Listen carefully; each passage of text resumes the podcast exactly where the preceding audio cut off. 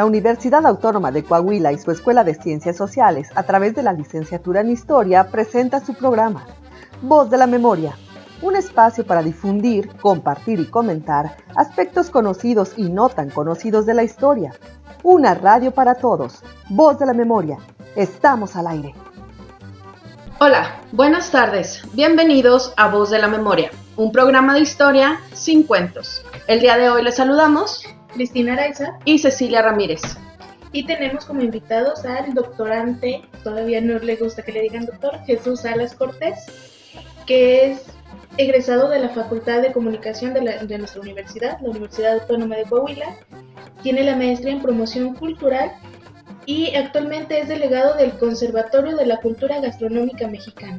También nos acompaña mi compañero Cristian Ali Pérez Martínez, estudiante de la licenciatura en Historia de sexto semestre y quien también ha enfocado su línea de investigación en la gastronomía del noreste mexicano.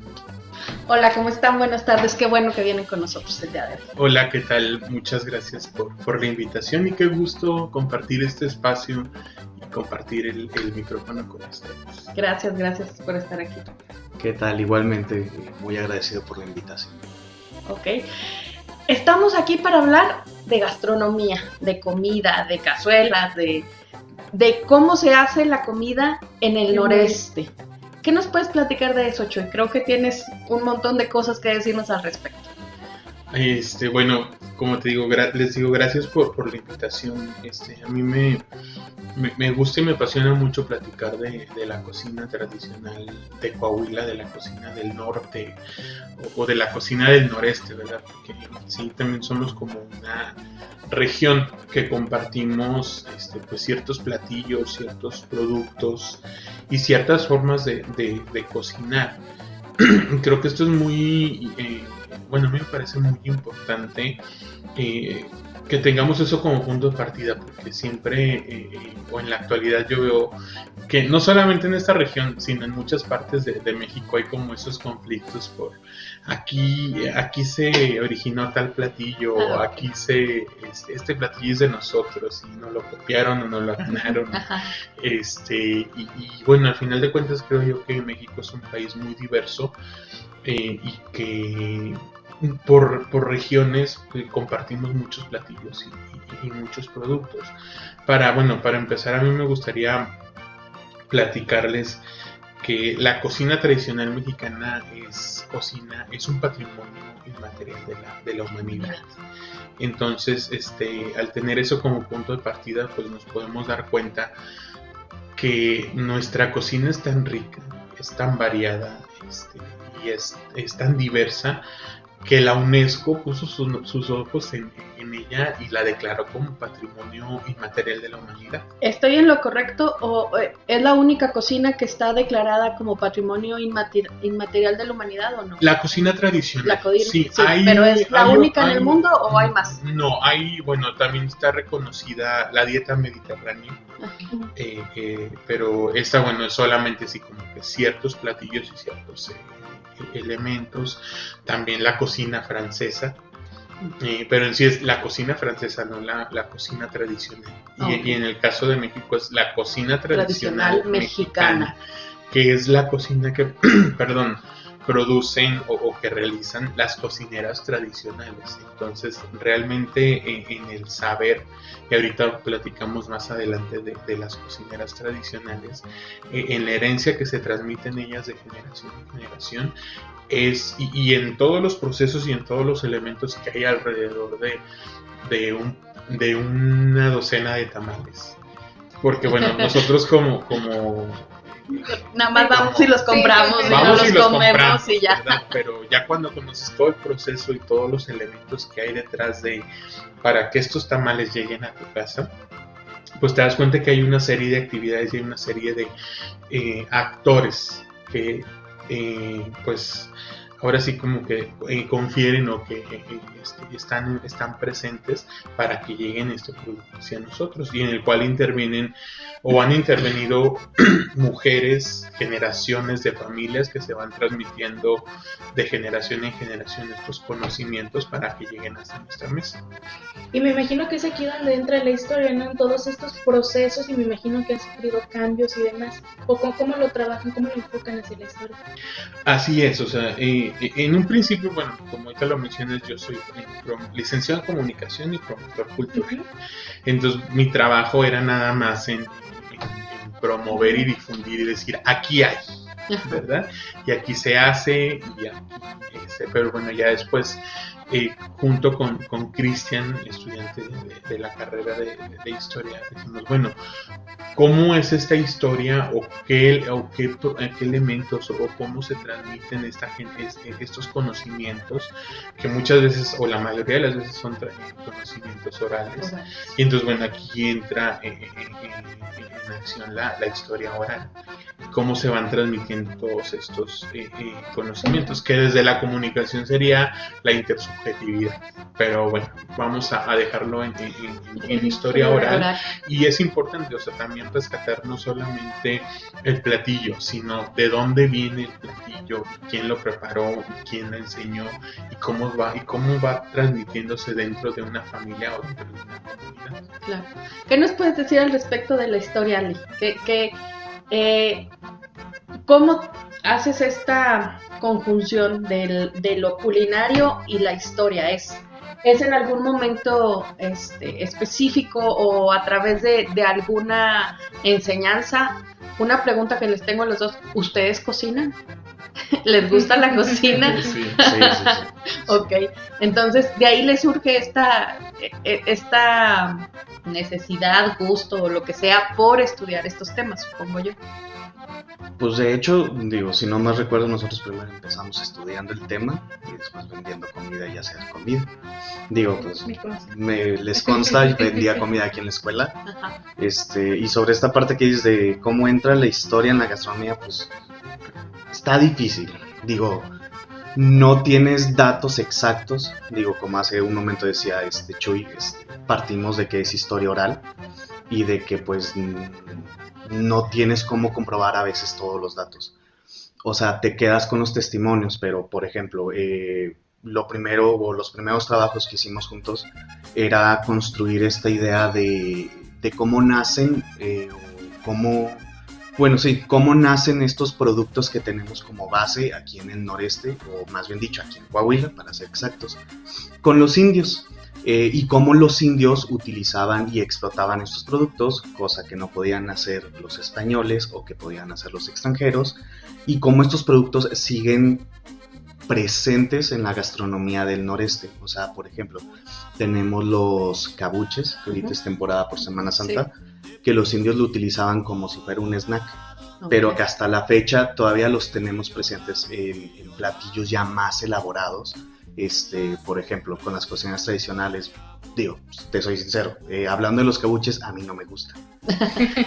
Pero pues eh, la primera regla que, que, tienes al tratar y platicar con cocinas tradicionales es que no les puedes decir que no a nada. Entonces literalmente te amplía la visión pues enormemente. Este, y está súper impresionante el ver cómo transforman un solo producto en un gran platillo. También está el caso, no sé, de, del dátil, que se da mucho en Viesca. El cómo lo utilizan en Viesca para hacer de todo, o sea, desde dulces de dátil, desde un mole de dátil, desde mermeladas de dátil, desde un asado con dátil, o sea, todos estos aspectos. Este, y también está súper interesante eh, el cómo seguimos con, esa, con esta visión de explotar lo que tenemos a nuestro, a nuestro alrededor. Digo, con Chuy he, dado varios talleres a cocineras tradicionales desde este punto histórico. Pues, por ejemplo, yo les decía de que pues, los indios este, no tenían ningún conocimiento base. O sea, era a prueba y error. O sea, era de me lo como y si no me pasa nada. Si no me muero está bueno. exactamente. O sea, no tenía ningún conocimiento, o sea, en comparación, por ejemplo, a los españoles, que en teoría ellos ya sabían qué podían comer, qué no podían comer y qué podían hacer. Bueno, pero cuando llegan aquí los españoles sabían eso Ah, de, no, de no, lo que... No, no, no, no. No, pues no. Digo, según lo que yo he encontrado, pues los españoles llegan y llegan cuando quieren implementar o implantar su dieta aquí. Pero al principio pues se basa en vino tinto, en pan, eh, pero pues pan En ya, carnes, ¿no? Carne, Ah, carne de carnes, cerdo, sí, por sí, sí. las carnes, cosa que que no en tienen los indios. Los indios, claro. Pero por ejemplo, los indios encuentran un árbol y ven que hay una vainita, pues vamos a probarla a ver qué tal, ¿verdad? Pero a lo que voy es, o sea, sigue presente eh, esa idea. Mm, Conocemos una cocinera, eh, Rosalba, eh, del pueblo mágico de Arteaga, Coahuila, que ella prepara un asado de, de ciruela. Es el asado más rico que yo he probado. Pero si tú le preguntas el por qué haces eh, o por qué tu familia tiene la tradición de, de hacer un asado con ciruela, te va a decir de que, pues es que tenemos un árbol de ciruela y nos da mucho, entonces tenemos que que utilizar. ¿Qué hacemos con Sí, él? exactamente, o sea, de que pues lo tenemos ahí, lo hacemos en mermeladas, los hacemos en conservas, pero todavía nos quedan y para que no se echen a perder, pues ¿qué hacemos? De que no, pues lo utilizamos para hacer un mole, para hacer este un asado, para hacer una salsa para enchiladas, etc, etc, etc. Ok. O sea, va- van, el punto es ir eh, in- eh, incorporando lo que hay al- en el alrededor Ujú. hacia la cocina. Adaptarse al medio. Adaptarse. Sí, Sí. es- yo creo que es- desde ese principio es como han nacido muchos productos y muchos platillos en, en la cocina tradicional. O sea, la historia de los chiles en hogada Ujú. o del mole poblano, o sea, nos cuenta O sea, pues es lo que tenía. Eh, Aquí en, Coahuila, en Piedras Negras, ese, bueno, eh, somos eh, los creadores de los nachos. los nachos. Que es como un platillo que, que le ha dado la vuelta al mundo y que inclusive a México, o sea, en muchas partes del mundo es así como que, ah, comida mexicana, nachos. Nachos. Que, que, por ejemplo, para nosotros es como más comida Tex-Mex. Sí. Pero no, se hizo de este De lado. este o sea, lado. se hizo de, de- de piedras negras y es de piedras negras para, para el mundo. Pero ¿qué nos dice la historia? O sea, que, que el, don, don, Na- don Ignacio eh, hizo ese platillo con lo que tenía. Dice, Ujú. llegaron unos este, comensales y pues tenía tortillas, tenía queso, tenía jalapeño. Pues ¿qué hago? Pues voy a freír las tortillas en aceite, les voy a poner un poco de queso. y Los... Y entonces, o sea, desde ese principio es como han nacido muchos platillos, no solamente en Coahuila, sino en todo el mundo y particularmente en México. Hace un tiempo estaba leyendo un artículo que decía que eran ah, recetas de recuperación, les decían. Eh, venía la receta del Starbucks del pan de plátano, que decía, es los plátanos que se nos quedan, los usamos para hacer este pan. Entonces, para no tener pérdidas. Y que era así como algo muy, lo más innovador en la cocina. Y dije yo, yo creo que eso lo hacía mi abuelita. Y la abuelita de mi abuelita y todo el mundo hacia atrás, ¿no? O sea, cuando no tienes de sobra o batallas mucho para conseguir tu alimento, pues claro que vas a utilizar hasta la última gota de lo que tienes, ¿no? Sí, y eso también es una, una característica muy marcada que tenemos en el norte. Eh, eh, en el norte estamos acostumbrados a trabajar la tierra y que sabemos que eh, la tierra nos va a bendecir y nos va a dar frutos, nos va a dar este, muchos productos, pero no los vamos a tener todo el año. Entonces de ahí nacen todas las conservas. Por ejemplo, Arteaga, Saltillo y gran parte del estado de Coahuila es experto en hacer mermeladas, en hacer licores, en hacer conservas, en Los en almíbar, en los en frasquitos. ¿Por qué? O sea, ¿por qué? Porque no lo voy a, a tener todo el año, entonces tengo que tener una manera de conservarlo. El chorizo también es una manera de conservarla, la carne seca, los licores. Cristian me platicaba, en su casa tienen un frasco de, De conserva que hizo su, hizo su abuelita. Sí, mi abuela murió, yo tengo 22, mi abuela murió hace 23 años y mi mamá aún guarda su último frasco de conservas de duraznos. El último que hizo, ahí sigue en el refri. Y sigue Y sigue intacto. Y sigue intacto y nadie lo puede tocar y nadie lo puede abrir porque es el último, la última conserva que hizo mi abuela. Claro. Sí. Bueno, a mí me gustaría que me hablaran un poquito más de esta figura que ustedes han rescatado, me atrevo a decirlo, que es la, la cocinera tradicional. Tengo la oportunidad de, conocer su trabajo y, es una figura recurrente en lo que ustedes hacen. Incluso estaba leyendo la cartelera este fin de semana de la Secretaría de Cultura y hay eventos ahora en línea donde muestran el trabajo de y se presentan así cocineras tradicionales. Bueno, eh, regresamos al punto de, eh, la declaratoria de, la cocina tradicional de México en el 2010 y esto le da un protagonismo a las cocineras tradicionales. ¿Por qué? O sea, porque estamos hablando de la cocina tradicional, la que se transmite de generación en generación este, y, la que va pasando de abuela a madre, de madre a hija. Y entonces creo que esto le dio eh, de manera positiva eh, mucha proyección a, las mujeres y a las cocineras tradicionales. También hay cocineros tradicionales, pero como que por tradición es la cocinera tradicional. Entonces, em, pues este fue un proyecto que yo conocí en el 2014 con el conservatorio.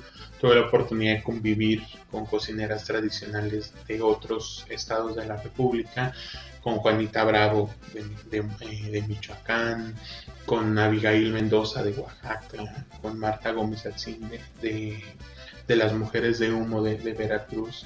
Y decía, en Coahuila también debemos de, existir cocineras tradicionales. Todavía no las conocía, todavía no sabía quiénes eran. Y entonces a raíz de esto pues desarrollé un proyecto para, para convocar a cocineras tradicionales y ayudarlas y apoyarlas a conformarse como grupo en que empezaran a, promover la cocina tradicional ellas por, por su propia cuenta. Y bueno, pues desde el 2015 nace el grupo de cocineras tradicionales de Arteaga. Y con esto no estoy diciendo que antes del 2015 no, no existía, ¿verdad? Pero ya desde el 2015 comienzan a trabajar de, manera formal. Y empiezan a ser visibles. Y de manera en conjunto. Y se les da este nombre, ¿no? o sea, ya se les, reconoce con este nombre.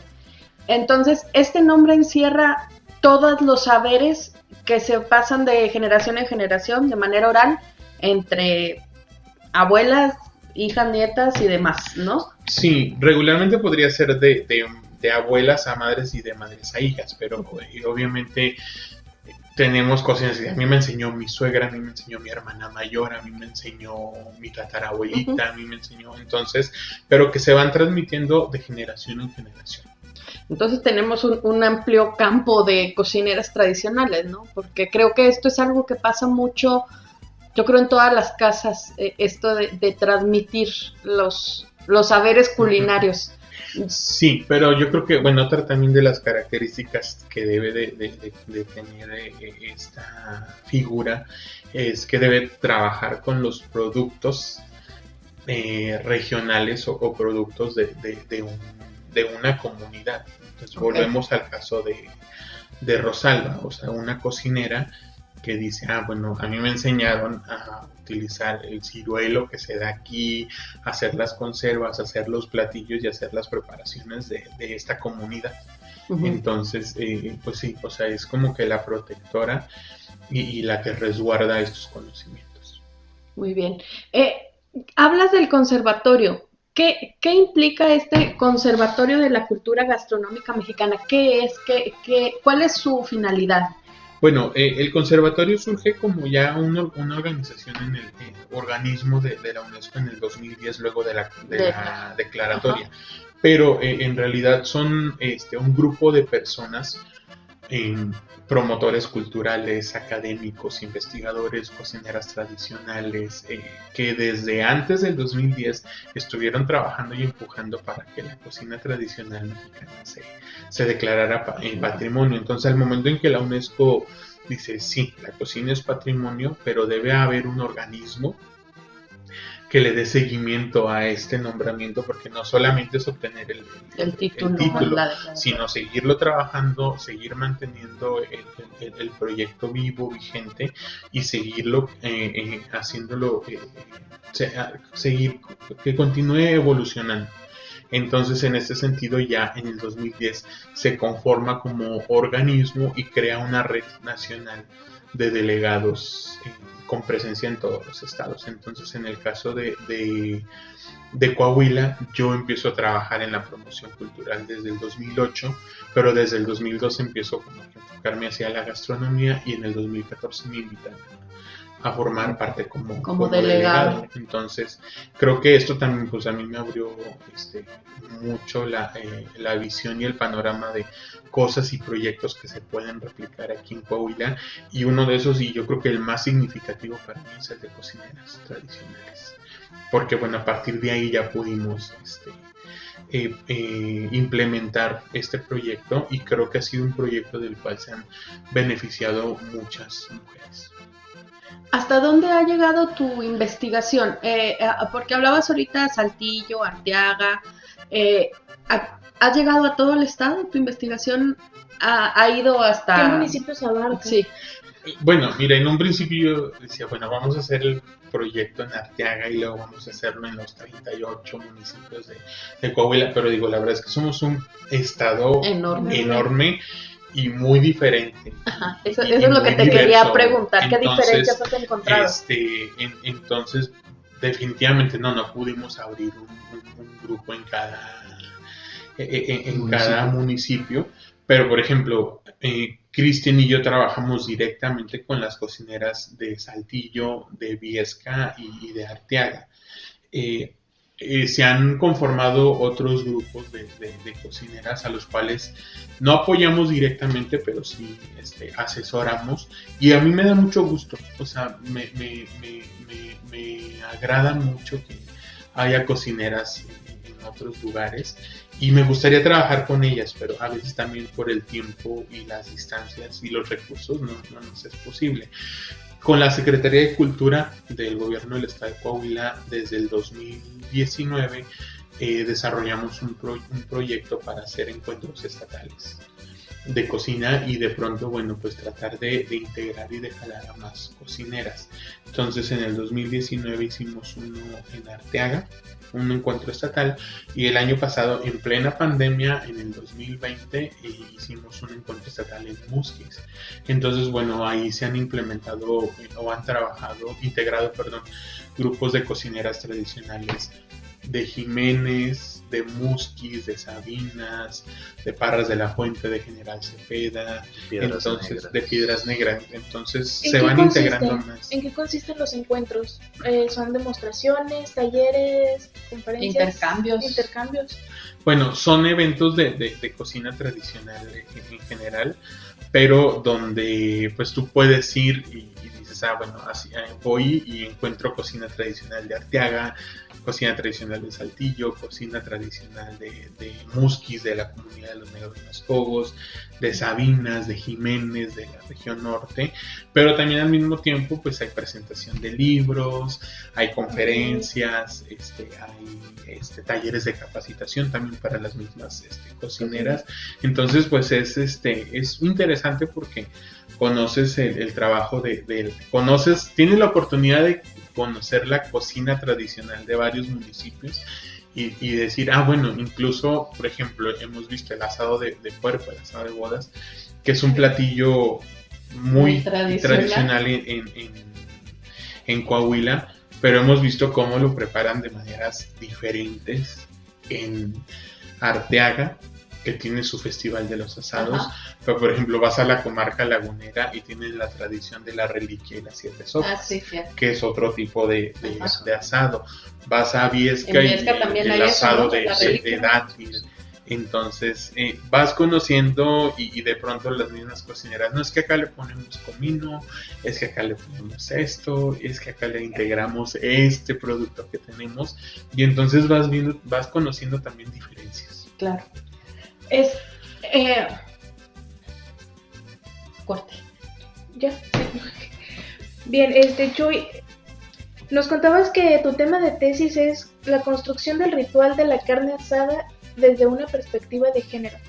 Me gustaría que nos hablaras un poquito de este tema, pero al volver del corte, ahorita tenemos que hacer una pausa y volvemos para seguir charlando con Jesús Alex Cortés y Ali Pérez en Voz de la Memoria. Regresamos a Voz de la Memoria. nos acompañan Jesús Salas Cortés y Cristian Ali Pérez. Eh, estamos hablando de la gastronomía en el noreste. Eh, Jesús, eh, como bien indicaba nuestra compañera Cristina hace rato, antes de irnos al corte, tu tesis, la construcción del ritual de la carne asada desde una perspectiva de género. A mí este título me tiene enloquecida. Desde que me lo dijiste dije, hace qué bonito. ¿Me puedes explicar uno, ¿a qué te refieres con el ritual? Y después irnos hacia la cuestión del género. Eh, yo estoy fascinada con esto. Sí, bueno, eh, pues bueno, también como buen norteño, este, eh, tengo un gusto por la, por la carne asada, por la cocina tradicional en general. Pero bueno, creo que también cuando llegamos al, al norte de México, la gente se casa mucho con la idea de que, ah, es que en el norte nada más. Se hace carne asada. más come carne asada, ¿verdad? Entonces, bueno, si bien con este tema del proyecto de, las cocineras tradicionales, eh, también el, proyecto era darle visibilidad a, la mujer en la cocina tradicional. Bueno, creo que en la carne asada también sucede eh, lo contrario, que hay que darle también visibilidad al hombre, porque eh, en el norte, bueno, pues también, al igual que en otros estados de la República, los hombres también cocinamos y los hombres también cocinan y, también tenemos panaderos, tenemos este, parrilleros aquí en, nuestro estado. Y, creo que bueno, eso fue lo que me, lo que me llamó mucho la, atención. En primer lugar, o sea, el gusto por, por la carne asada. Pero también en ver cómo era este, estos procesos que, transcurrían alrededor de ellos, porque igual eh, nosotros como norteños, sabemos lo que implica una carne asada, que es toda una festividad, o sea, que a veces necesitamos em, un propósito para hacerla, pero a veces no necesitamos un propósito, ¿verdad? O sea,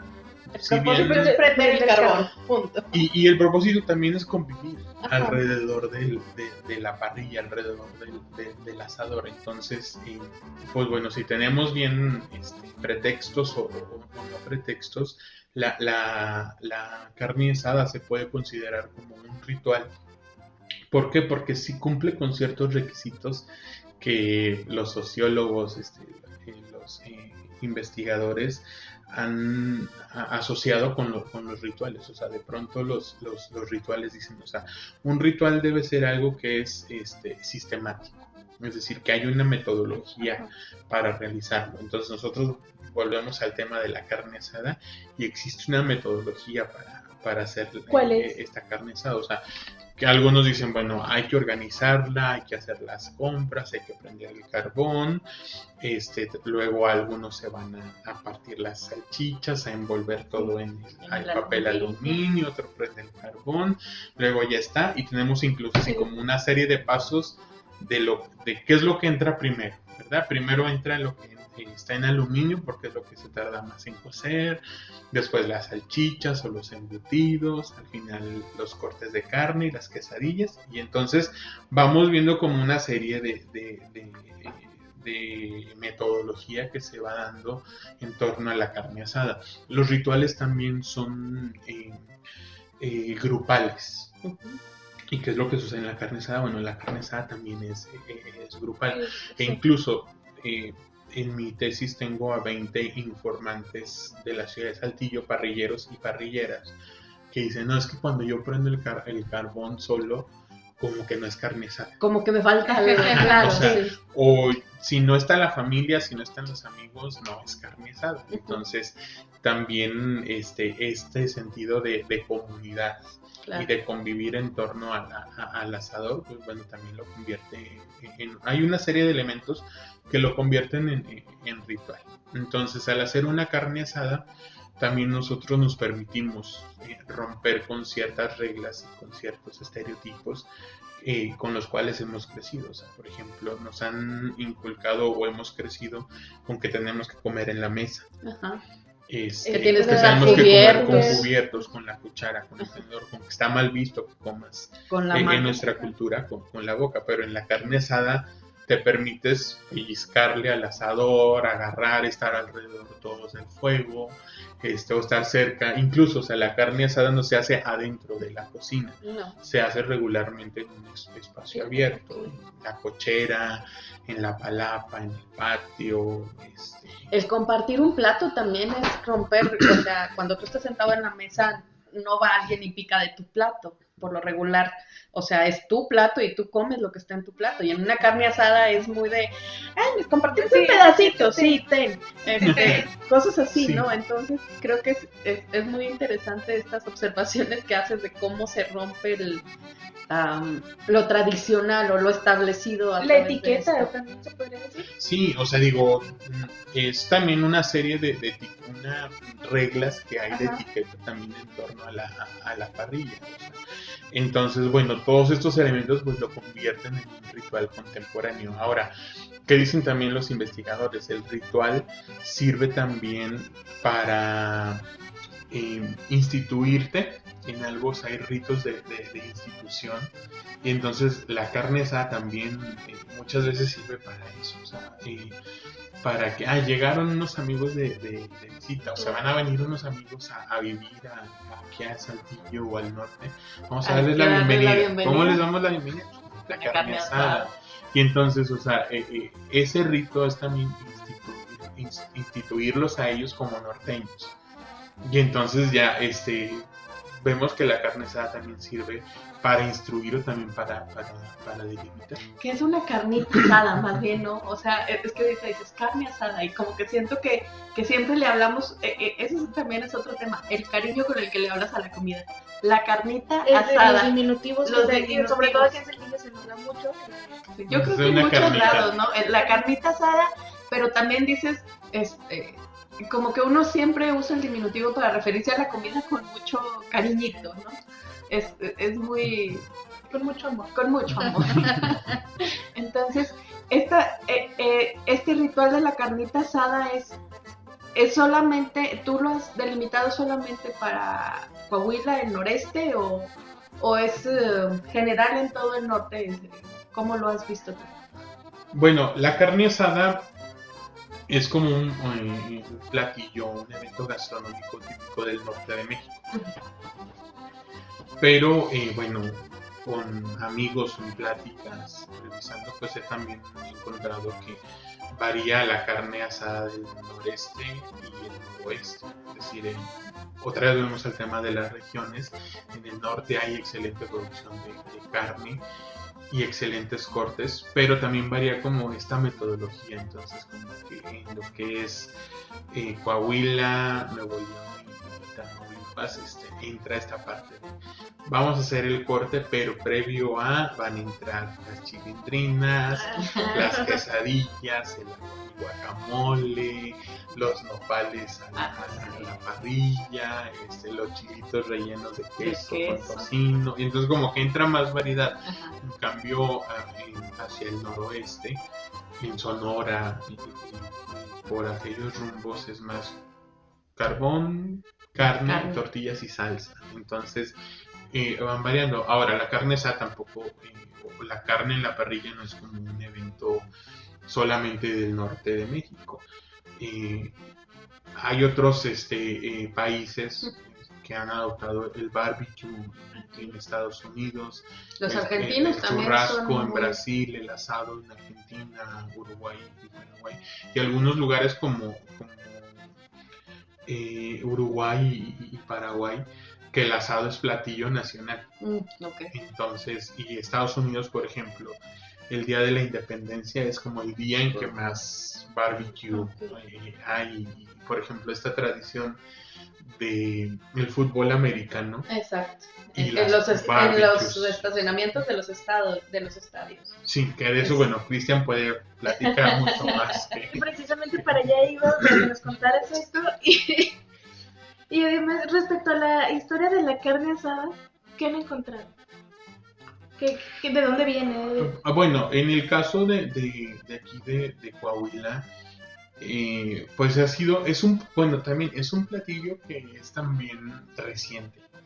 O sea, uno, uno puede pensar de que, ay, viene de los eh, de los cazadores grupos indígenas, los chichimecas que hacían no, ellos no hacían, o sea, porque bueno, para y para también los cortes la carne de res llegan por los por los españoles. Ajá, sí, claro, porque aquí no había, o sea, aquí, había lo que le llaman, ¿cómo decía mi, papá le decía carne chica? Le decía a los al cabrito y los borregos y cosas así, ¿no? Entonces, este, bueno, la carne nos llega por, por medio de la, pues de la conquista. Llegan los, eh, algunos cortes y, bueno, este, entonces, en el caso de, Saltillo, la popularidad de la carne asada es del siglo XX.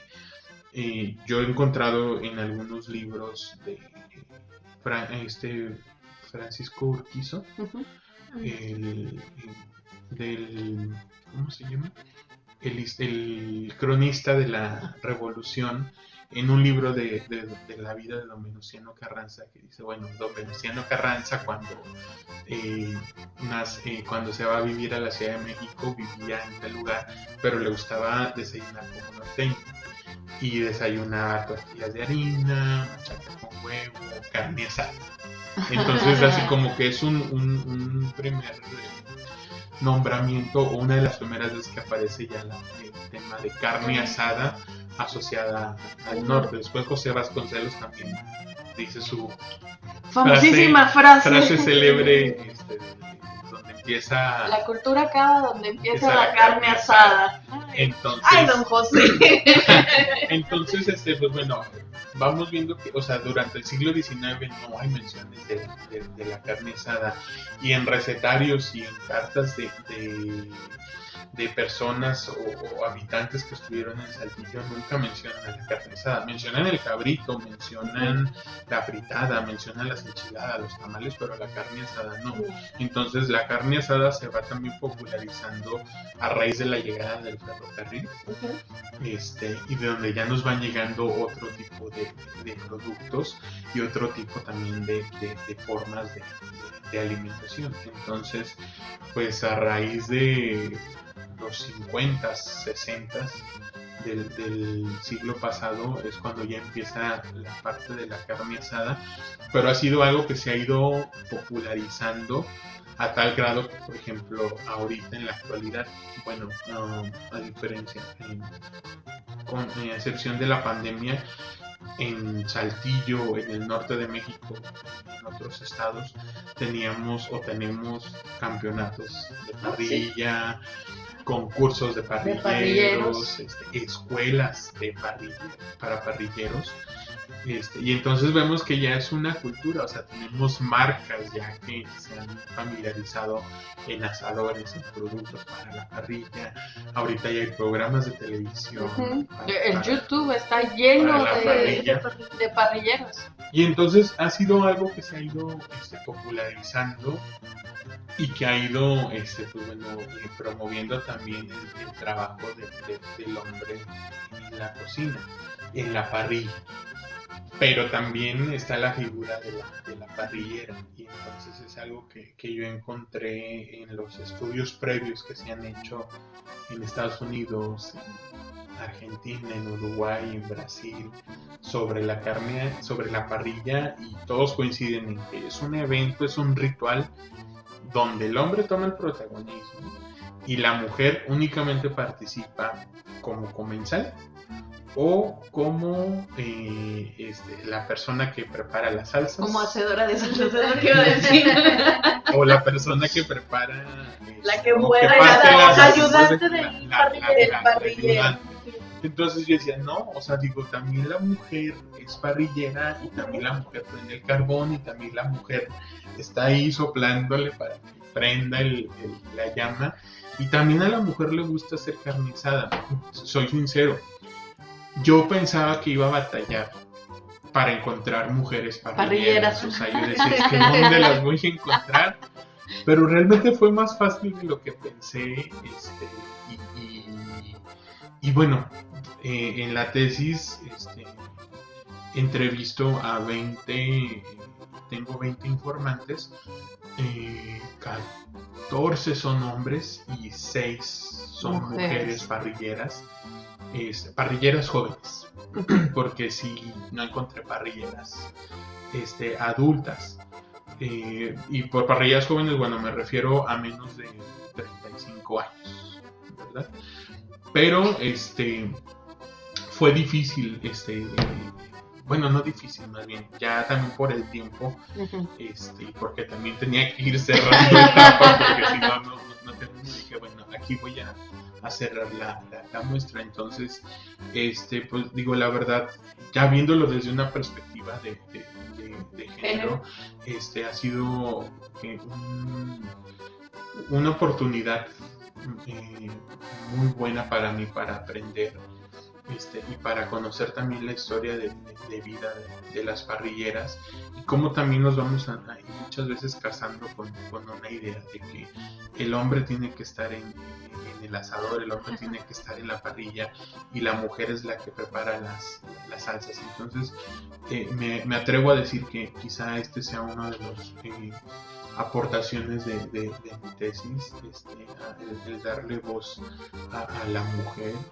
y el darle voz a, que las mujeres parrilleras cuenten cómo ha sido su experiencia en torno al asado. ¿Y, qué, diferencias has encontrado entre estos 14 hombres que, se, que prenden carbón o son parrilleros y las seis mujeres este, que has entrevistado? ¿Qué, ¿Qué diferencias eh, a la hora de, o particularidades, sí, a la hora de pues, prender el carbón? Yo creo que, bueno, por ejemplo, una de las cosas que se me viene a la mente es cómo se inician en el grupo. O sea, regularmente el, eh, el, hombre es, ah, me enseñó, mi papá me enseñó a prender el carbón, este, o mis amigos me, enseñaron a, prender el carbón.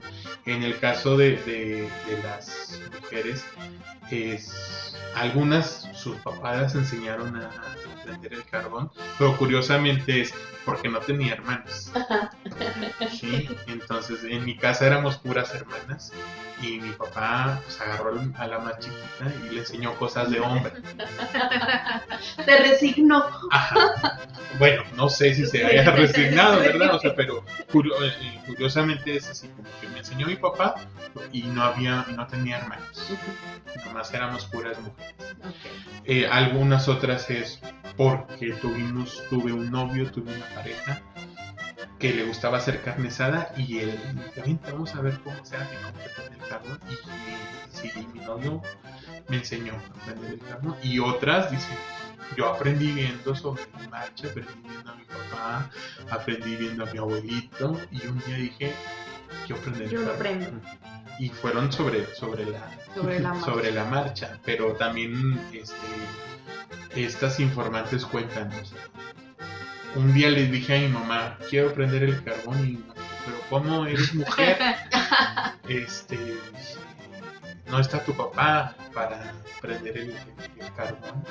¿Cómo le vas a hacer? Pues, pues como todos, o sea, le, voy a, aprender. Entonces, digo, estas parrilleras se han, se han enfrentado a, precisamente eso, o sea, a, las construcciones que nosotros mismos, eh, con las que nosotros hemos crecido yo a ser bien sincero, o sea, a mí no me gusta aprender el Y a lo mejor la gente me ve y me dice, ah, pues haciendo una tesis de carne asada, es parrillero, le gusta hacer la carne asada. ¿Y por qué decidiste hacerlo?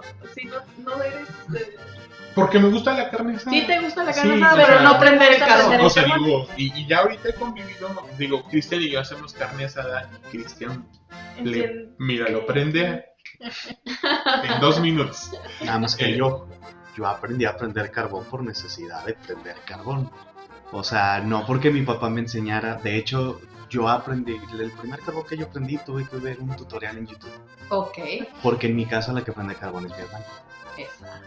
Pero mi hermana porque yo aprendí porque se me antoja la carne asada y quiero hacer carne asada y no quiero depender de nadie para comer carne asada. Claro. Y en mi casa pues todos así de que... ¿Cómo tu hija, cómo tu hermana va, va a aprender la carne va a prender el carbón. No puede ser posible. Entonces, por ejemplo, con mi hermana, eh, cuando hay carne asada en mi casa, siempre es como que la competencia. De que quién va a ser, las, quién va a ser el, que, eh, el ayudante y quién va a ser el parrillero. Y siempre se termina imponiendo ella. Entonces yo aprendí a prender carbón, pero por necesidad ya fuera de mi casa. Ok, ok. Pero bueno, se, se va dando. eh, y, son estas diferencias eh, eh, también en, este ritual que dices tú de... yo, yo me puedo decir como aprendiz de parrillera.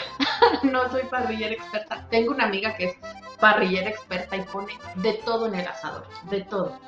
Entonces, a, esto iba. Eh, hay una diferencia entre lo que ponen las mujeres en el asador y lo que ponen los hombres, porque, eh, bueno, por ejemplo, nosotros cuando nos juntamos las amigas, que somos puras mujeres, es, o sea, ponemos hartos vegetales. Nos encanta usar vegetales y al final se nos ocurre poner ahí un pedazo de carne y ya. Pero nos llenamos de vegetales. Entonces, mi pregunta es, ¿hay, hay una diferencia entre lo que alguien, entre lo que los hombres y las mujeres ponen en el asador? Así como decías tú del, Bueno, yo creo que a lo mejor se puede ver esa diferencia de, esa predilección de, la, de las mujeres por los vegetales. Por ejemplo, otra, otra diferencia que encontré es que en los hombres es muy marcado esa parte de carne asada y cerveza. Ajá.